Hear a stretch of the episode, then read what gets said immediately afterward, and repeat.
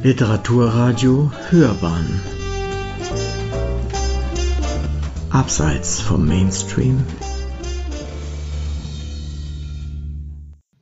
Herzlich willkommen zur zweiten Vormittagsrunde. Ich halte mich mal nicht an die Geschlechterordnung, sondern an das Alphabet und fange mit Daniel Ilger an. Daniel Ilger studierte Filmwissenschaften und weitere Literaturwissenschaften in Berlin und Münster und er war Mitarbeiter 2007 bis 2010 Mitarbeiter am Sonderforschungsbereich ästhetische Erfahrung im Zeichen der Entgrenzung der Künste an der FU Berlin. Projektkoordinator und so weiter. Ich bin sehr gespannt. Äh, wir sind uns heute erst begegnet, aber habe von ihm schon gehört. Ne? Ausgewählte Publikationen, Heimsuchungen, Stadt- und Geschichtlichkeit in italienischem Nachkriegskino, filmische Seitenblicke, cinepoetische Exkursionen ins Kino von 1968 und so weiter. Alles hochinteressante Titel. Ich werde mir die sofort bestellen, wenn sie hoffentlich in Frankfurt in der UB vorhanden sein werden. Christine Lötscher, Professorin aus der Schweiz, aus Zürich, uns vielfach bekannt, muss ich sagen.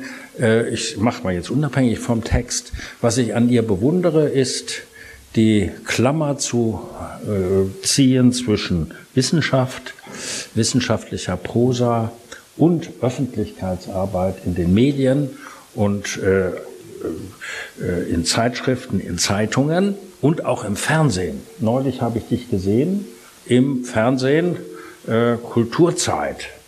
Äh, es gibt noch Leute, die Kulturzeit gucken. Ich gehöre dazu äh, und hatte das Vergnügen, die Christine dort zu sehen. Äh, ihr Buch das Zauberbuch als Denkfigur habe ich erwähnt. Das ist ihre Dissertation.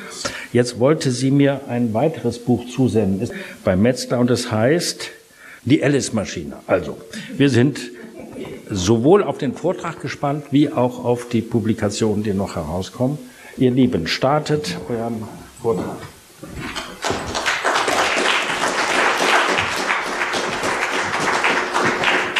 Ja, vielen Dank, Hans Heino, für diese liebenswürdige Vorstellung. Ich sage noch kurz, was so der Kontext ist unseres Vortrags. Also erstens steht ja im Programm, dass wir über drei Filme reden werden, zu drei Romanen. Das werden wir nicht tun. Wir haben uns glücklicherweise für Jim Knopf entschieden, werden dann auch noch erzählen, warum. Ähm, es passt perfekt zum heutigen Tag, geht wirklich von einem Vortrag in den nächsten über. Ähm, was wir machen wollen, also was vielleicht auch der Grund, warum wir zu zweit hier sind. Wir waren beide Fellows bei Cinepoetics, also diesem finnwissenschaftlich auch interdisziplinären ähm, dieser Kollegforschergruppe an der FU Berlin und haben dort, äh, hatten dort das Thema Genre, und zwar Genre aus einer ähm, erfahrungsästhetischen Sicht, Genre also nicht über Plot-Elemente, Motive, auch nicht über Intertextualität oder Metafiktion zu definieren. Ich komme ja auch so ein bisschen aus dieser Richtung mit dem Zauberbuch, sondern eben über ähm, Erfahrungsästhetik. Und was dabei herausgekommen, bei mir ging das dann so in Richtung Materialitätsforschung, was ich in diesem Alice-Buch auch gemacht habe.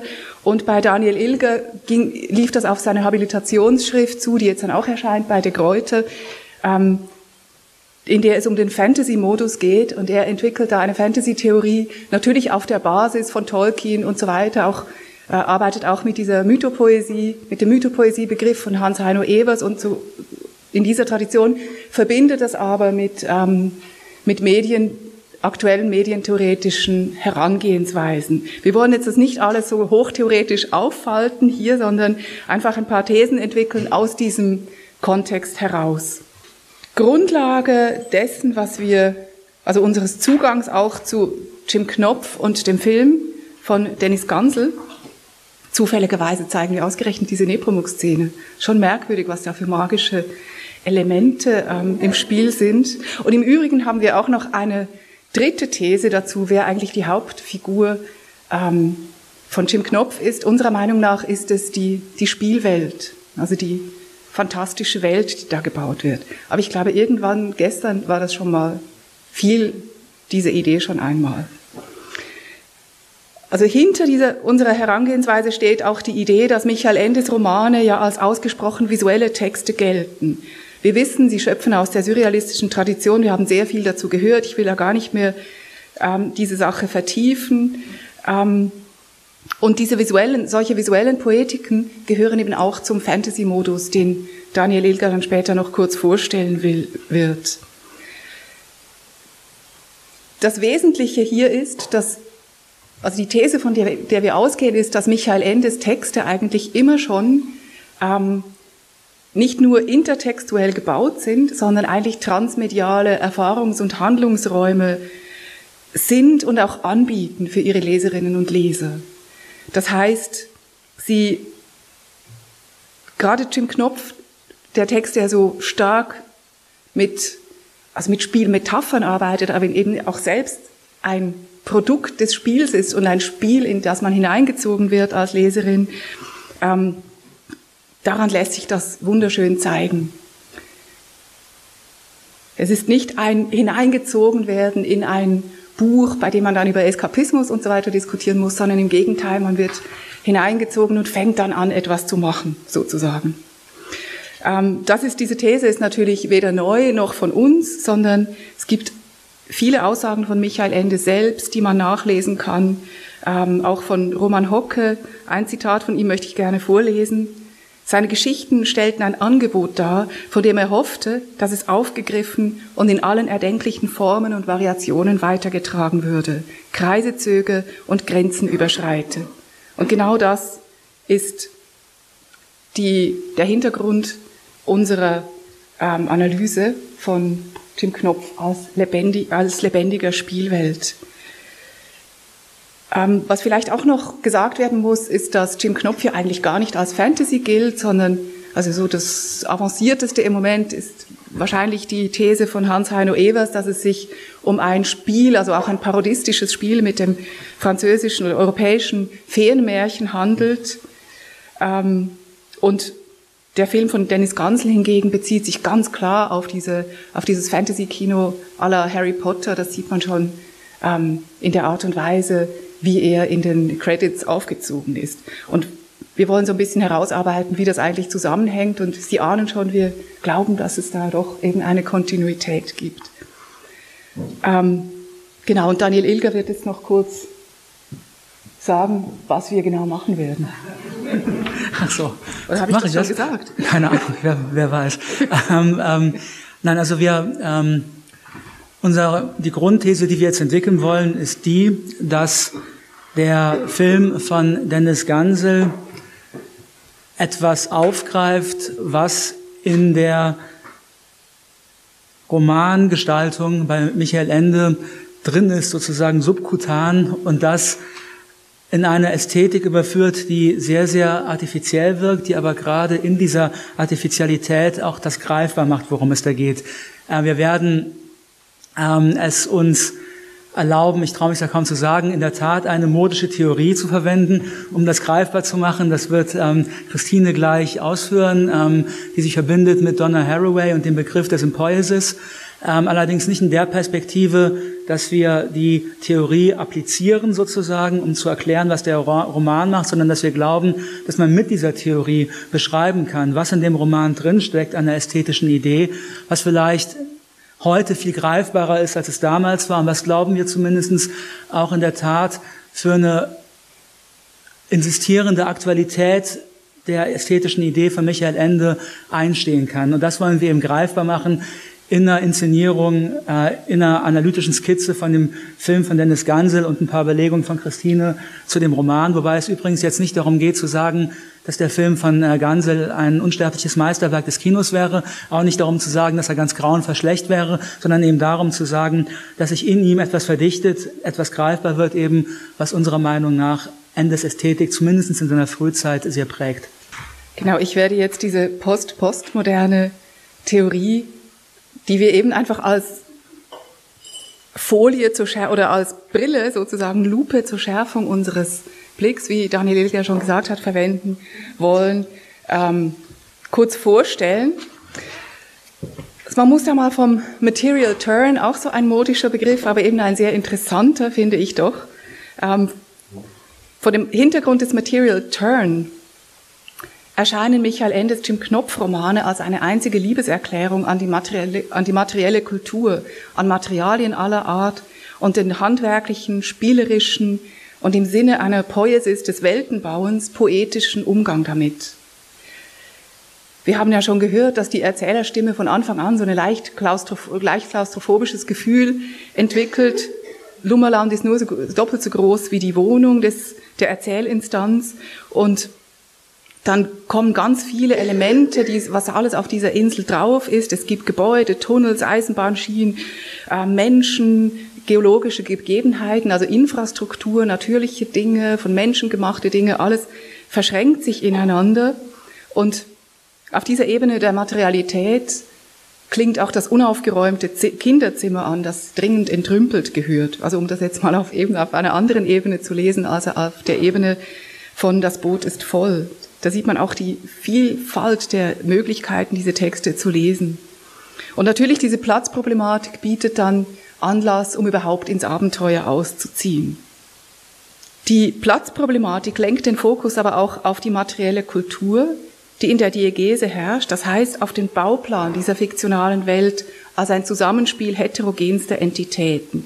Und ich könnte jetzt noch ganz viel sagen über die Materialität in diesen Romanen, also sei es Emma, die, die sich als Maschine reproduzieren kann, sei es Emma, wie sie fühlt, wie sie interagiert mit Jim und mit Lukas, ähm, sei es zum Beispiel auch diese, die Speisekarte da in, in Mandala, ähm, das ist ja auch so eine Lust an der Materialität dessen, was man auf den Teller bringen kann und so weiter. Ich lasse jetzt das mal so stehen. Ein wichtiger Punkt im Zusammenhang dieser, dieses materialitätstheoretischen Zugangs ist auch noch, dass Lukas wirklich, also der ist schon eine sehr wichtige Figur, weil er ja der Handwerker ist und weil dieses Zusammenspiel der Materialien eben auch immer wieder ähm, ein, den, das Eingreifen des Handwerkers braucht. Und in diesem Handwerker spiegelt sich dann auch wiederum, ähm, also Handwerk ist sozusagen das Spiel des erwachsenen Mannes, der Lukas ja irgendwie auch ist. Also er hat es ja geschafft, sein, sein, seine kindliche Spiellust in eine erwachsene Handwerkerlust, die ja auch recht ähm, nicht so wahnsinnig zweckgebunden ist, zu verwandeln. Und, ähm, und das hat natürlich auch wiederum etwas mit dem Autor zu tun. Aber das will ich jetzt nicht vertiefen. Das können wir eventuell in der Diskussion noch ansprechen. Wesentlich für unsere These ist, dass dieses Zusammenspiel der unterschiedlichen Materialien eben gar nicht so sehr auf der Ebene stattfindet, dass man sagen kann, Emma ist eine, ähm, eine anthropomorphisierte Maschine, sie ist eigentlich eine Figur. Das ist sie ja gar nicht. Also sie fühlt zwar und sie macht irgendwelche Sachen und interagiert, aber sie ist eben doch eine Spielzeuglokomotive. Und sie ist ein, also sie hat alle möglichen, je nach Situation auch ganz unterschiedliche Funktionen. Und das ist das, was wir gern mit einem Begriff von Donna Haraway als Sympoiesis bezeichnen wollen. Sie definiert Sympoiesis wie folgt. Sympoiesis is a simple word. It means making with. Nothing makes itself. Nothing is really autopoietic or self-organizing. Sympoiesis is a word proper to complex, dynamic, responsive, situated historical systems. It is a word for worlding with in company. Sympoiesis enfolds autopoiesis and generatively unfurls and extends it. Also Sympoiesis ist Machen mit und wir behaupten eigentlich, dass man sehr schön sehen kann ähm, in den Jim Knopf-Romanen, wie dieses, diese eben fast schon Verliebtheit in die Materialien des Erzählers, dass, dass das so eine Sympoiesis, ein Machen mit ist. Deswegen ist es auch logisch, dass Emma ähm, Molly bekommt. Dieses Konzept bei Haraway bezieht sich eigentlich nicht auf Literatur, lässt sich aber sehr schön an literarischen Texten und eben auch an Filmen zeigen. Und jetzt stellt sich die Frage, was hat das jetzt eigentlich überhaupt mit Fantasy zu tun, also dieses Zusammenspiel der Materialien. Und um so einen Übergang zu zeigen, möchte ich schnell einen ganz kurzen Ausschnitt aus der Augsburger Puppenkiste, die ähm, von 1961. Das ist aus der ersten Folge dieser Fernsehproduktion, die in der man, finde ich, dieses Zusammenspiel der Materialien wunderschön sehen kann.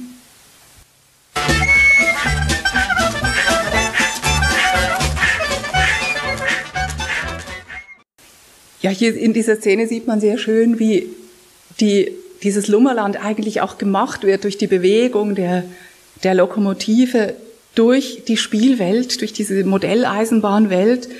Man könnte sehr viel dazu sagen. Ich möchte mich jetzt auf wenige Punkte beschränken.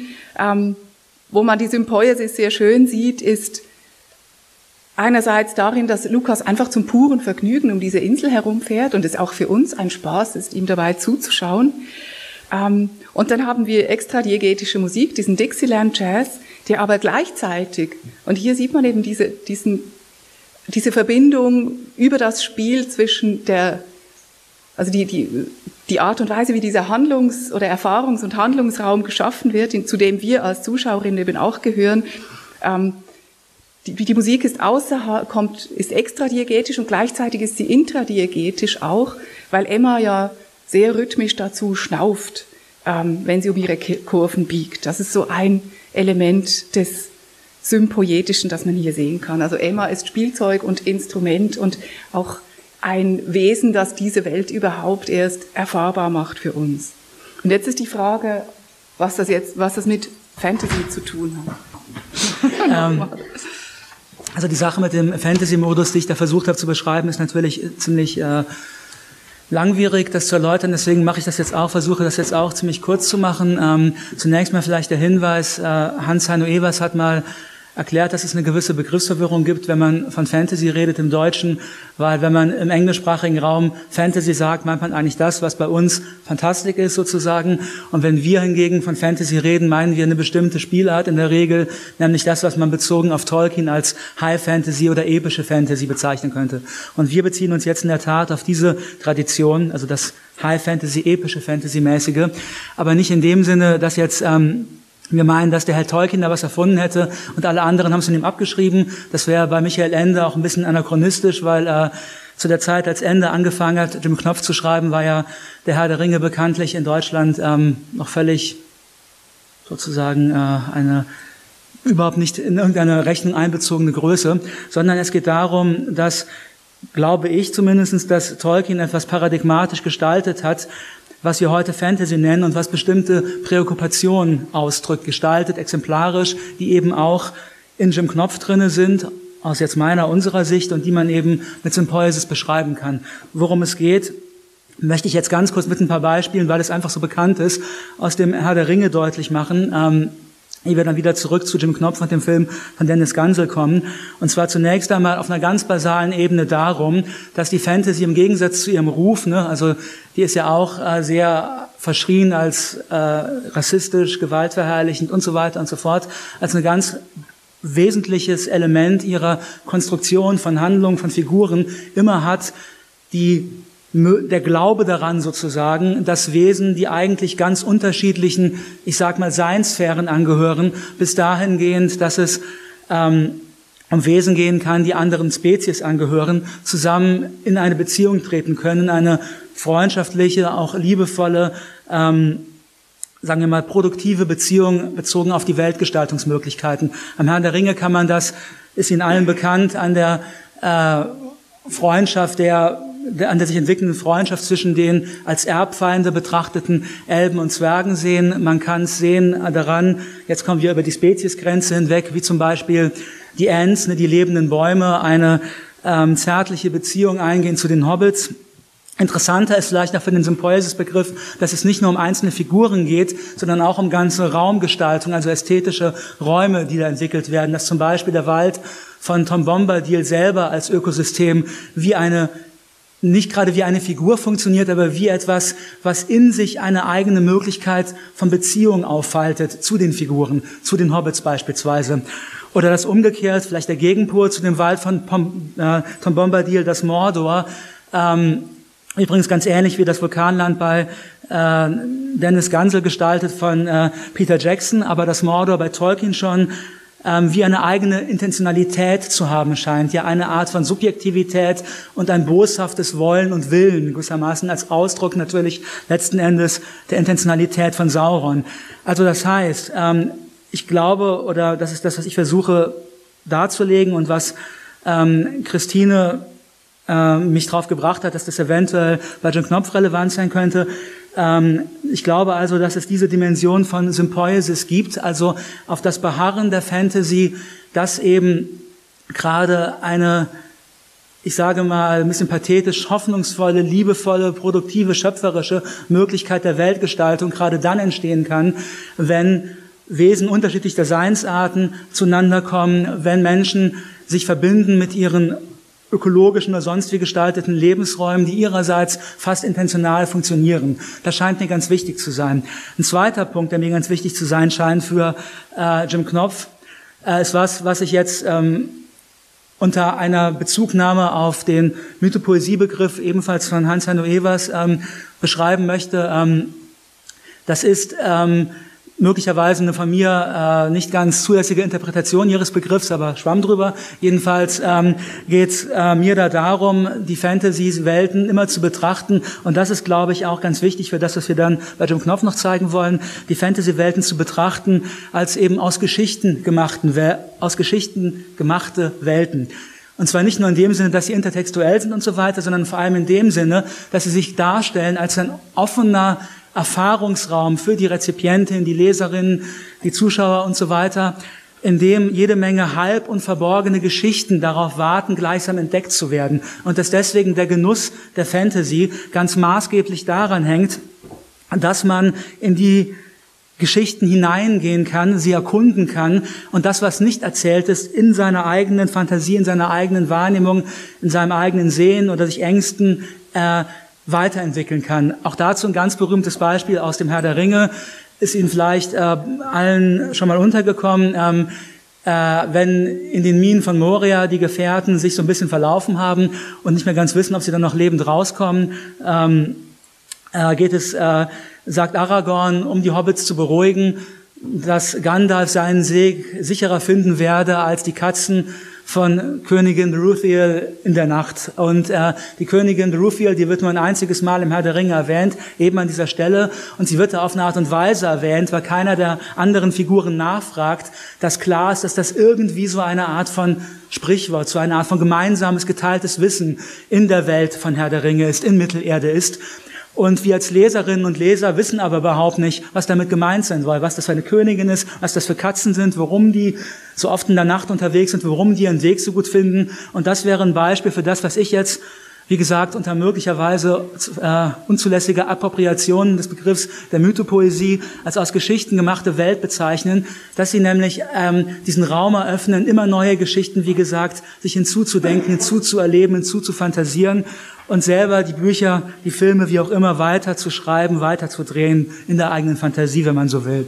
Und das heißt, zusammengefasst würde ich sagen, dass die, ähm, also um jetzt diesen Modus sehr zusammenzukürzen auch, zusammengefasst würde ich sagen, dass ich glaube, dass die Fantasy sehr viel zu tun hat mit der Sehnsucht danach, als ein erfahrungsästhetisches Angebot an die Rezipienten, sich nicht nur hineinzubegeben in diese Fantasy-Welten, Sekundärwelten, wie Tolkien das nennt, sondern sich sozusagen auch einzuhausen in ihnen, in dem Sinne, zu berühren, diesen Modus, den jetzt Christine Lötscher als sympoetisch bezeichnen würde vielleicht, zu, zu berühren, diesen Modus einer Weltgestaltung, einer Weltschaffung, einer Weltverlebendigung, der eben darauf basiert, dass die unterschiedlichsten Lebensformen, Spezies, Naturräume lebendig interagieren und lebendig gemeinsam schaffen.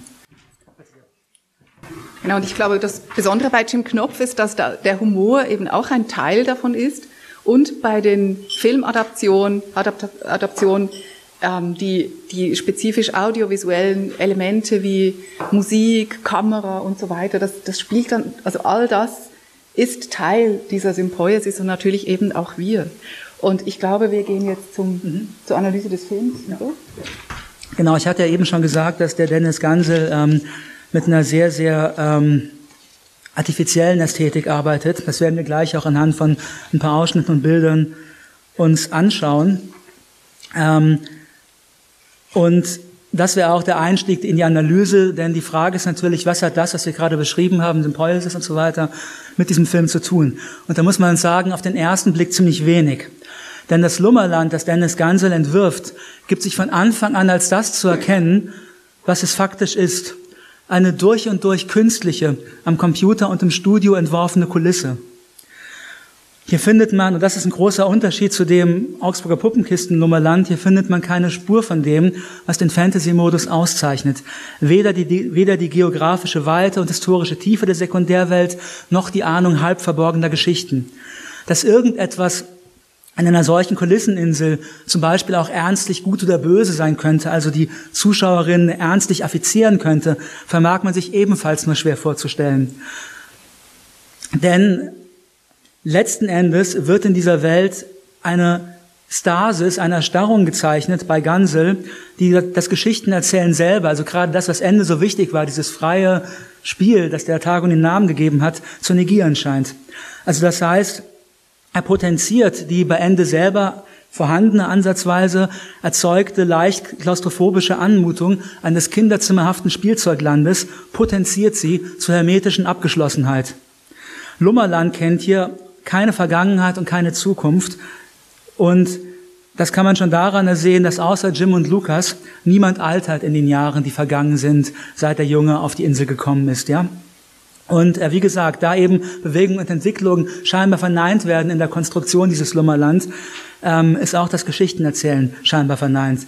Und interessant ist nun allerdings, dass ähm, Gansels Film diesen Effekt einer in jedem Sinn des Wortes geschichtsvergessenen Hermetik durchaus gezielt einsetzt. Und das kann man jetzt in einer bemerkenswerten Einstellung erkennen, die erfolgt, nachdem Lukas von König Alphons im Viertel vor Zwölften zur Audienz herbeizitiert wurde. Jene Audienz, die, das wissen Sie alle, die Handlung ganz buchstäblich ins Rollen bringt, da der Herrscher von Lummerland hier auf die Abschaffung Emmers drängt. Was man also sieht, jetzt können wir, glaube ich, das nächste machen, genau. Was man also sieht, ist ähm, ein Turm, an dem sich das Zeigerblatt einer Uhr befindet. Sie sehen es da. Beides, Turm und Zeigerblatt, sind unzweifelhaft als künstlich, als spielzeughaft zu erkennen da diese Künstlichkeit und Spielzeughaftigkeit exakt jener entsprechen, die Lummerland in Gansels Film insgesamt auszeichnet, meint die Zuschauerin zunächst, hier mittels eines Establishing Shots an den neuen Handlungsort geführt worden zu sein, eben die Burg von König Alphons. Nach einigen wenigen Sekunden offenbart sich allerdings, dass Turm und Zeigerblatt nicht nur spielzeughaft inszeniert sind, sondern tatsächlich innerhalb der Diagese ein Spielzeug darstellen, ein Spielzeug des Königs, um genau zu sein, der sich offenbar die Zeit damit vertreibt, an einer Modellburg herumzuwerkeln, die jener, die er in der Filmwirklichkeit bewohnt, zum Verwechseln ähnelt. Denn von links, das können Sie jetzt hier sehen, äh, wir haben es aus Zeitgründen nur mit Stills gemacht, schiebt sich ein Pinsel ins Bild. Etwas Farbe wird auf die vermeintlich altehrwürdige Turmmauer aufgetragen und nach einem Schnitt erkennt man, dass es der König ist, der sich hier als Modellbastler übt. Er hängt übrigens immer noch am Telefon, während er das tut, spricht mit einem Kollegen, wie er sagt, über die Unbilden der Demokratie und ist dabei, und das ist auch wichtig, ähm, so vor dem eigenen Porträt positioniert, dass die gemalte Krone des gemalten Alphons auf dem Kopf des leibhaftigen Monarchen zu ruhen scheint. Das kann man jetzt hier nur so halb erkennen. Das ist eine etwas andere Einstellung, aber Sie sehen so ungefähr, äh, wie das da gestaltet ist. Und uns scheint nun, dass dieser inszenatorische Kniff bezeichnend ist für die Poetik von Gansels Jim Knopf. Es geht hier nicht allein um die mediale Selbstreflexivität, die die Gemachtheit der diegetischen Welt als Teil eines affektrhetorischen Kalküls enthüllt. Vor allem geht es darum, dass der Film seinen Zuschauerinnen zu verstehen gibt, dass er durchaus um das Problem einer solcher Art hermetischen Konstruktion weiß. Der König wie jedermann sehen kann, ist ein Schauspieler in zweifelhafter Kostümierung, die Burg ein Modell, die Insel ein Computerbild. Alles verweist auf das Außerhalb der Produktionsbedingungen. Und wie soll unter solchen Umständen ein Gefühl von Abenteuer und Gefahr, von Weite, Aufbruch und Erkundung entstehen? Über seine restliche Laufzeit hinweg, das wäre jetzt unsere These, gibt Gansels Film eine überraschende Antwort auf diese Frage. Er versucht sich nicht etwa an Authentifizierungsstrategien, etwa in dem Sinne, ähm, dass zur Inszenierung von Mandala auf eine kinematografisch realistisch kodierte Bildlichkeit zurückgegriffen werden würde, um irgendwie die Anmutung einer archaischen asiatischen Metropole entstehen zu lassen. Ganz im Gegenteil, alle weiteren Schauplätze, von ein paar Ausnahmen abgesehen, sind genauso ausgestellt künstlich wie Lummerland. Vielmehr ist es so, dass sich die Künstlichkeit der Bilder selber wandelt. Und zwar so, dass die artifizielle Welt, und das ist jetzt der Gedanke eben, eine Anmutung von Lebendigkeit erhält, ähm, indem die artifiziell, indem die Artificialität des Materiellen selber zum poetischen Prinzip dieser Weltgestaltung gemacht wird. Also das heißt, dass die artifiziellen Bilder nicht mehr wie am Anfang diese Signatur des Mangels, ähm, sozusagen der Abwesenheit von Wirklichkeit, von einem Abenteuerraum in sich tragen in der Hermetik, sondern dass sie das Artifizielle, in dem es sich ausstellt, das Potenzial enthüllt in der Autopoesie einer Welt, ja, die keine äußere, äußere Referenz mehr hat, eine Sympoiesis herbeizuführen, in dem die Künstlichkeit dieser Welt eine Fülle von Bezügen und Verbindungen herstellt zwischen den unterschiedlichsten Formen des eben organischen wie anorganischen Lebens. Und die poetologischen Mittel, wie das geschehen kann, stellt der Fantasy-Modus bereit. Auch wir werden wahrscheinlich eher auf 35 Minuten kommen, aber zeigen Ihnen jetzt trotzdem kurz die ähm, eine Szene aus dem Film, äh, eben die mit Nepomuk, die uns unserer Meinung nach da ganz interessant ist. Wir haben es geschafft. Ah. ah. Es wird wieder warm. Ja.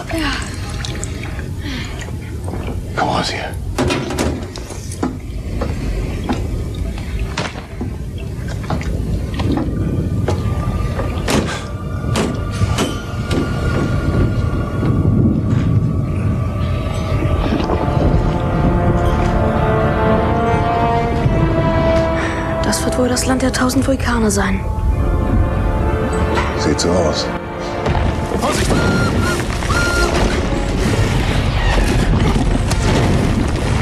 Na, da gibt's Deckung, rein da! Emma, pass auf dich auf!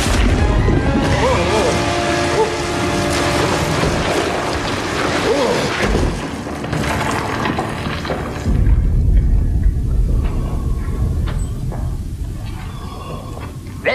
Wagt es, die Ruhe eines Drachens zu stören? Nicht bewegen, Jim. Flieht, solange ihr noch könnt, sonst werde ich euch mit Haut und Haare. Ha ja, wir müssen leider hier aufhören. Sie wissen ja, was passiert. Nachher geholt sagt Nepomuk, dass sein, ähm, sein Vulkan leider ausgegangen ist und Lukas holt dann seinen Werkzeugkasten und repariert den Vulkan, womit wir ein, hier auch schon wieder mitten in unserer These wären.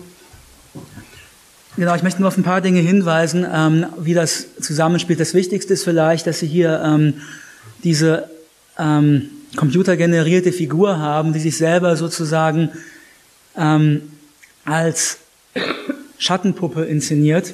Auf der einen Seite, also sozusagen, wo verschiedene, also jetzt im Christines Sinne, oder nicht äh, Christines Sinne, aber im Sinne der Symphonie sozusagen verschiedene Ebenen der Spielzeughaftigkeit ineinander gehen, aber eben in einer Inszenierung, die total das lebendig machen will. Und in gewisser Weise ist darin, in diesem Künstlichen, inszeniert auch eine Kritik an dem, an der Ideologie der Drachen. Also wenn man sich klar macht, der arme Nepomuk darf nicht in die Stadt, weil seine Mutter ein Nilpferd war, ne, so ist es doch, und ähm, dass er sozusagen nichts äh, Reines ist, darüber haben wir eben schon was gehört, also nichts, nicht, nichts rein Rassiges ist, aber eben auch, wie wir sehen können, kein, ähm, kein reines, kein echtes Lebewesen sozusagen, sondern in sich eine Konstruktion, die, wie gesagt, sehr künstlich wirkt, die immer sehr künstlich wirkt, die aber zugleich ähm, in ihrer Künstlichkeit sich selber behauptet, einen Anspruch entwickelt darauf, als ein Lebewesen mit Gefühlen, mit, äh, mit, mit Sehnsüchten ganz ernst genommen zu werden.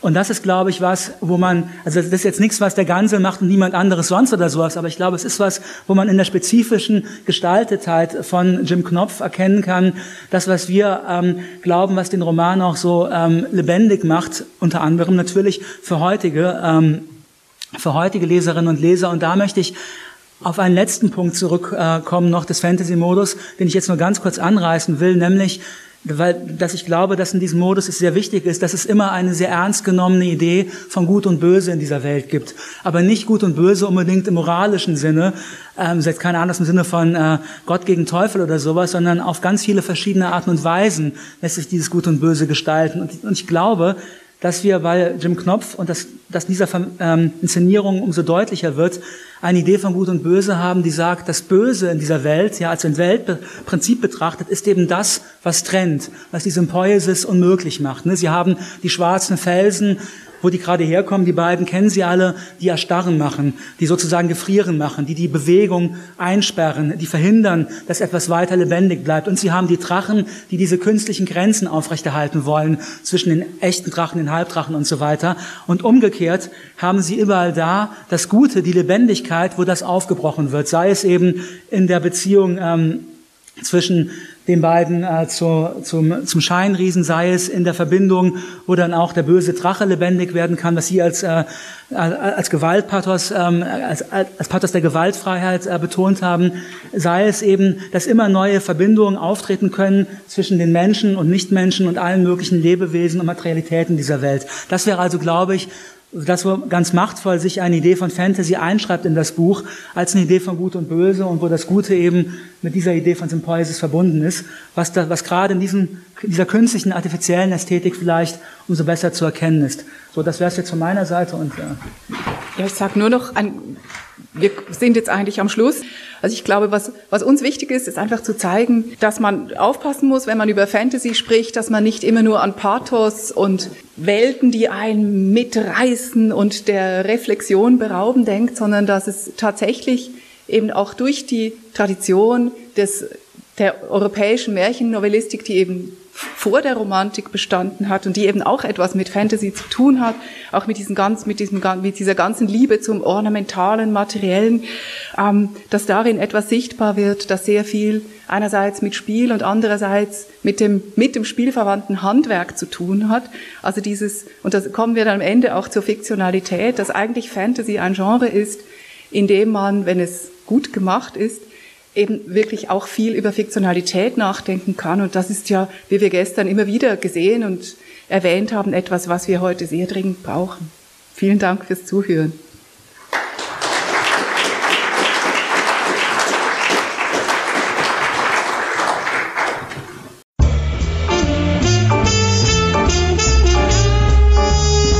Literaturradio Hörbahn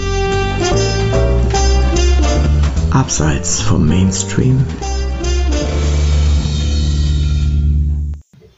Ich sitze jetzt zusammen mit Frau Professor Dr. Christine Lötscher und Herrn Professor Dr. Daniel Ilger. Sie haben gerade einen Vortrag gehalten zu der alten und der neuen Verfilmung von Jim Knopf. Wie sind Sie an das Thema überhaupt gekommen? Was hat Sie daran interessiert? Wir waren angefragt, etwas über die Filme zu machen, die Michael Ende Verfilmung. Und hatten eigentlich die Aufgabe, alle drei, uns alle drei anzuschauen. Ich habe mich in meiner Arbeit sehr intensiv mit der unendlichen Geschichte beschäftigt und dachte, ja, machen wir was zur unendlichen Geschichte. Dann hat sich aber wegen dieses 40-Jahre-Jubiläums herausgestellt, dass da so viel dazu gesagt und geschrieben wurde, dass wir plötzlich fanden, hm, eigentlich der neueste Film ist der Jim Knopf-Film von 2018, schauen wir uns doch den mal an. Und dann haben wir angefangen, ähm, auch im Rückgriff auf den Text und auf die Augsburger Puppenkiste nochmal ganz neue Aspekte daran zu entdecken. Gerade in einem, im Zuge dieser Neuverfilmung ist natürlich auch eine große Hoffnung aufgekommen, äh, dass es quasi jetzt eine neue Renaissance geben könnte von Ende-Verfilmungen. Ähm, aus purem Eigeninteresse, wann kommt die Netflix-Serie zur unendlichen Geschichte? Wenn wir das wüssten. Aber es wäre doch schön irgendwann mal. Ja, also es wäre, glaube ich, interessant zu sehen, wie man nach 20 Jahren Fantasy-Bestsellern und Blockbustern im größten Weltmaßstab sozusagen und auch äh, vor dem Hintergrund von sowas wie dem Erfolg von Game of Thrones die ähm, Welt von oder zuletzt der Witcher-Serie ne, von Sapkowski, wie man zuletzt, äh, wie man die Welt von Fantasien ähm, gestalten könnte, vielleicht auf eine neue Weise, die diese ästhetischen Einflüsse aufnimmt, aber zugleich eben Ende des ursprünglichen, ursprünglichen Geist treu bleibt. Es gibt ja immer gerade bei Buchfans da scheiden sich ja die Geister. Die großen Anhänger von bestimmten Büchern mhm. hassen die Verfilmung grundsätzlich aus Prinzip. Wie sehen Sie die Verbindung der Verfilmung zu Ihrem Ursprungstext? Ähm, gibt es eine gewisse Verpflichtung? Ist es eine interpretatorische Freiheit? Muss man als Leser enttäuscht sein, immer aus Prinzip? Also das wäre natürlich sehr traurig, ne, wenn man als Leser aus Prinzip enttäuscht sein müsste, wenn man dann den entsprechenden Film sieht. Ähm, was ich glaube, ist, dass man wahrscheinlich den Film gerechter wird, wenn man sie nicht als Verfilmungen betrachtet, also einfach als, wie soll man sagen, Bebilderung einer Geschichte, die immer schon da ist, sondern als den Versuch, etwas neu zu schaffen und eben in der Tat neu zu gestalten, neu zu interpretieren, was sich auf ein anderes Medium eben bezieht. Ähm, dass man dann auch vielleicht in der Tat mehr würdigen kann, was geschieht, wenn diese Geschichten übertragen werden auf das Medium Film zum Beispiel. Also Michael Ende hatte ja viel Ärger mit der unendlichen Geschichte, wie man weiß. Und trotzdem finde ich eben gerade in seinem Fall sehr interessant, dass seine Texte immer eigentlich auf alle möglichen Arten der Adaption angelegt sind. Und ich glaube, das hängt mit Michael Endes eigener Theorie des Lesens zusammen. Für ihn ist ja Lesen ähm, das Erschaffen einer Welt. Also das, was Bastian Balthasar Buchs in der unendlichen Geschichte macht. So sind seine Bücher geschaffen. Und eigentlich ist es, ist jede, jeder Film zu Michael Ende, jedes Hörspiel, was auch immer, ist eine, eine dieser Lektüren. Und deswegen glaube ich, ist es absolut, also nicht nur berechtigt, sondern auch notwendig, Michael Ende immer wieder neu zu erzählen in Bildern und Tönen und allen Möglichkeiten, die es gibt. Und wenn ich gerade noch ein Wort sagen dürfte zu dem unendlichen Geschichtefilm, ähm, der ist ja sehr, sehr umstritten und wird, glaube ich, von den meisten Ende-Kennern eher ein bisschen verachtet. Ähm, zur Ehrenrettung dieses Films möchte ich sagen, dass jemand, der wie ich in den 80er Jahren groß geworden ist, mit diesem Film, also ich kenne viele Kolleginnen und Kollegen, denen das auch so geht, glaube ich, etwas verbindet wie ein erstmaliges Aufbrechen eines riesigen Raumes von Möglichkeiten, von Zauber, von Abenteuer. Und ich weiß noch, dass ich damals, als ich den Film gesehen habe im Kino, war mein allererster Kinofilm, ähm, fast verzweifelt war, als der Film geendet ist, weil ich dachte, ich will um Himmels Willen dass diese Geschichte wirklich unendlich sei und ich nicht mehr zurück muss in diese doofe, langweilige Wirklichkeit.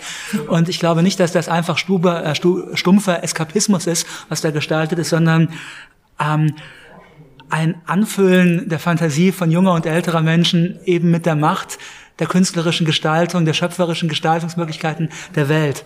Und dass das eben in diesem Film, glaube ich, durchaus bei allen Sachen, die man dann kritisieren kann, sehr schön gestaltet ist auch.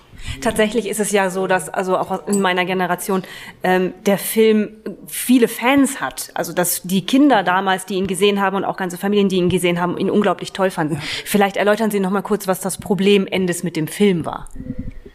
Genau. Also eine Sache, also ich habe die Diskussion jetzt nicht ganz genau im Kopf, aber eine Sache, die ich ähm, weiß, wo Ende, glaube ich, geradezu entrüstet war, ist, dass am Ende des Films von Wolfgang Petersen Fuchur aus Fantasien heraus in die Wirklichkeit kommt und Bastian hilft, an den Schlägertypen, die ihn gemobbt haben, Rache zu nehmen. Ich glaube, das hat Ende extrem empört, weil er aus Gründen, die ich jetzt allerdings Ihnen nicht im Detail erklären kann, dafür bin ich da nicht genug in der Materie drinne, den Eindruck hatte, dass diese Welten total geschieden bleiben müssen, getrennt sein müssen. Umgekehrt könnte man natürlich sich auch fragen, ob es sich in gewisser Weise dann noch auf einer anderen Ebene gerade dem Geist von Endes Buch entspricht, dass das, was in Fantasien geschieht, auch unmittelbar Konsequenzen hat für die Wirklichkeit. Aber da mögen sich jetzt die Ende-Experten streiten. Ja, ich würde, ich habe das immer eher so verstanden, dass dieser Fuchur, der ja, halt wirklich in seiner ganzen Materialität in die, in die Alltagswirklichkeit hineinkommt, dass das eigentlich bedeutet, dass Bastian jetzt seine ja, das ist die Kraft, die er da in, in Fantasien, in seiner eigenen Fantasiewelt geschöpft hat, dass die ihn begleitet, dass die real ist. Und deswegen finde ich diesen Schluss eigentlich ganz schön. Was ist eigentlich mit der zweiten Verfilmung der unendlichen Geschichte, also der Verfilmung des zweiten Teils, die, glaube ich, in der Exegese mit, mit Absicht nicht beachtet wird? Das würde ich sagen, ist dann interessant, wenn man gerne Trash aus dem späten 20. Jahrhundert schaut. Die hat ja wirklich auch kaum noch etwas mit dem Ursprungsmaterial mehr zu tun, hängt sich eher am Titel auf, um auf der Welle mitzureiten. Oder sehen Sie das anders? Nö. Ja, ich glaube, da muss man nicht sehr viel dazu sagen. Ja, da muss man, also so, so weit muss die Ehrenrettung jetzt, glaube ich, nicht unbedingt gehen. Genau. Dass man so tut, als wäre das jetzt ein ganz toller Film oder so. Aber gerade auf der Basis, ähm, ich habe vorher ja auch schon mit anderen Referenten gesprochen. Herr Evers zum Beispiel sagte auch, dass natürlich die erste Hälfte der unendlichen Geschichte die meist gelesene ist im Gegensatz zur zweiten. Ähm, ungerechtfertigterweise, wie ich ganz persönlich gerne sagen möchte. Ähm, aber da ist natürlich dann auch wieder viel Potenzial zu sagen, wir nehmen uns nochmal des Stoffes in seiner Gesamtheit an und bringen ihn nochmal auf die Leinwand oder in einen Streamingdienst. Ja. Also was ich sehr interessant finde, ist auch der Band, der bei Thienemann erschienen ist mit den Illustrationen, also diesen großflächigen Gemälden eigentlich von Sebastian Meschenmoser. Und das könnte eigentlich ein Ausgangspunkt sein mhm. für eine deutsche Serie, deutsche Netflix-Serie zur, zur unendlichen Geschichte, weil Meschenmoser ja tatsächlich ganz tief in die Bildwelten von Ende hineingeht und auch die Einflüsse, von denen wir an dieser Tagung ja viel gehört haben, wirklich zurückverfolgt. Also woher hat er eigentlich seine Bilder?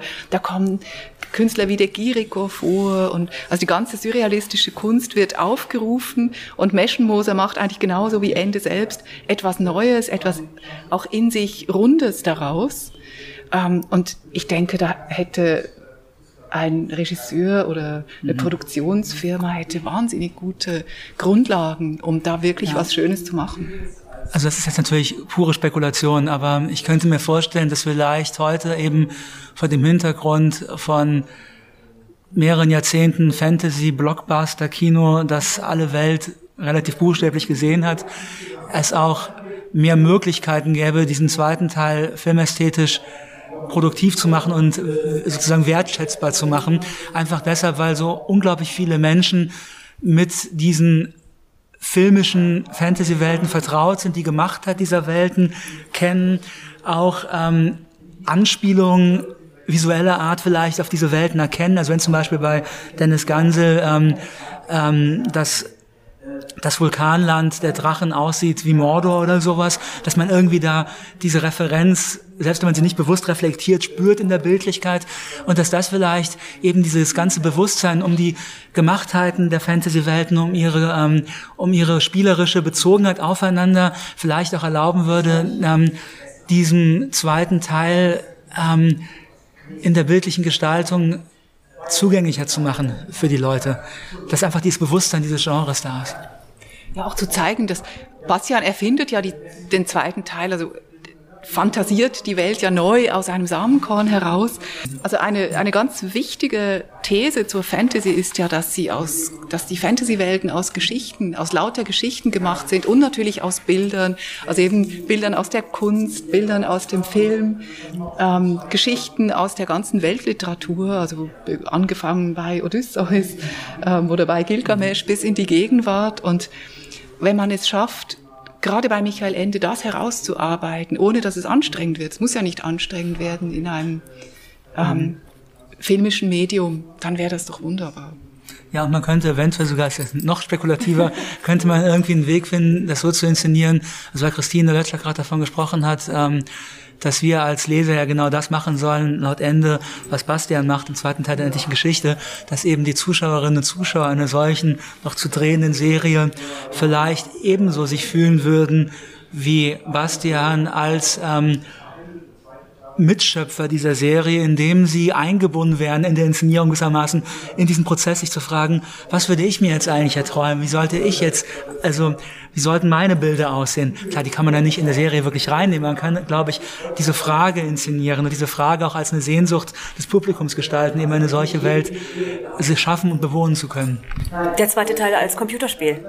Ja, also ich persönlich, also wir hatten ja ein paar sehr kritische Anmerkungen zu Videospielen hier. Ich persönlich ähm, muss zugeben, dass ich das anders sehe. Also ich halte das für ein extrem also ein Medium, das unglaubliche Möglichkeiten hat, auch wirklich ästhetische ähm, Welten zu schaffen und äh, bewohnbar zu machen. Und meine persönliche These wäre auch, dass, dass die Fantasy und das Videospiel eine besondere Affinität haben. Weil das, was ich jetzt gerade beschrieben habe, man eben im Videospiel ganz buchstäblich machen könnte. Also der Zauber des Videospiels, wenn es um die Fantasy geht, ist ja, dass die Spielerinnen und Spieler sozusagen den Rhythmus, die Zeitlichkeit des Durchwanderns, des Aneignens dieser fantastischen Welten selber bestimmen, selber gestalten können. Und das könnte man eben auf wunderbarste Weise in der Tat machen, wenn man sich vorstellt, so ein Videospiel zum zweiten Teil der nettlichen Geschichte, dass man diese Welt selber aus nichts schafft, spielend als Spielerin, als Spieler. Und das, glaube ich, das wäre was, was eigentlich auch Michael Ende gefallen müsste. Dieses dieses Selbsterschaffen, also den, nicht nur den Leser sozusagen animieren, selber seine Fantasie zu benutzen, sondern ihn tatsächlich in die Position zu bringen, dass er seine Fantasie auch benutzen kann mhm. in der Form. Ist das, was Sie meinen? Ja, also ich meine, also, also wenn wir jetzt, ähm, also wenn Sie jetzt äh, von, dass ich was von großen Fantasy Rollenspielen, Medium, Videospiel ausgehen, wie keine Ahnung was, äh, der Elder Scrolls Reihe, um jetzt mal das prominenteste Beispiel zu nennen, der prominenteste Beispiel zu nennen, dann ist natürlich diese Welt irgendwie schon da. Aber was Sie als Spielerin machen können, ist natürlich immer entscheiden, gehe ich nach Norden, gehe ich nach Süden, gehe ich nach offen, in diesem Prinzip der offenen Welt, äh, im Videospiel nach Norden, nach Süden, nach Osten, nach Westen, schaue ich mir diese Ruine an, gehe ich in diesen Wald rein, verweile ich auf diesem Berggipfel oder will ich schnell zum nächsten Abenteuer? Und darin können Sie eben diesen Zauber der Aneignung und des Erfahrens, des Erlebens einer solchen Welt selber gestalten.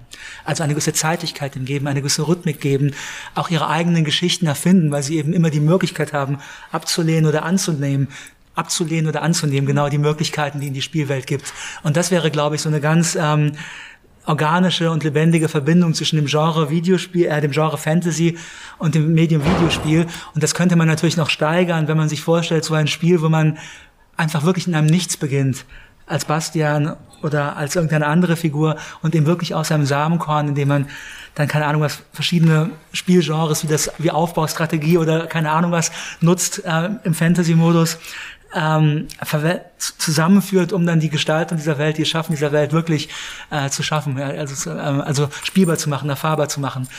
Ein, ein schöner Traum, keine Ahnung, ob es jemals mal kommen wird.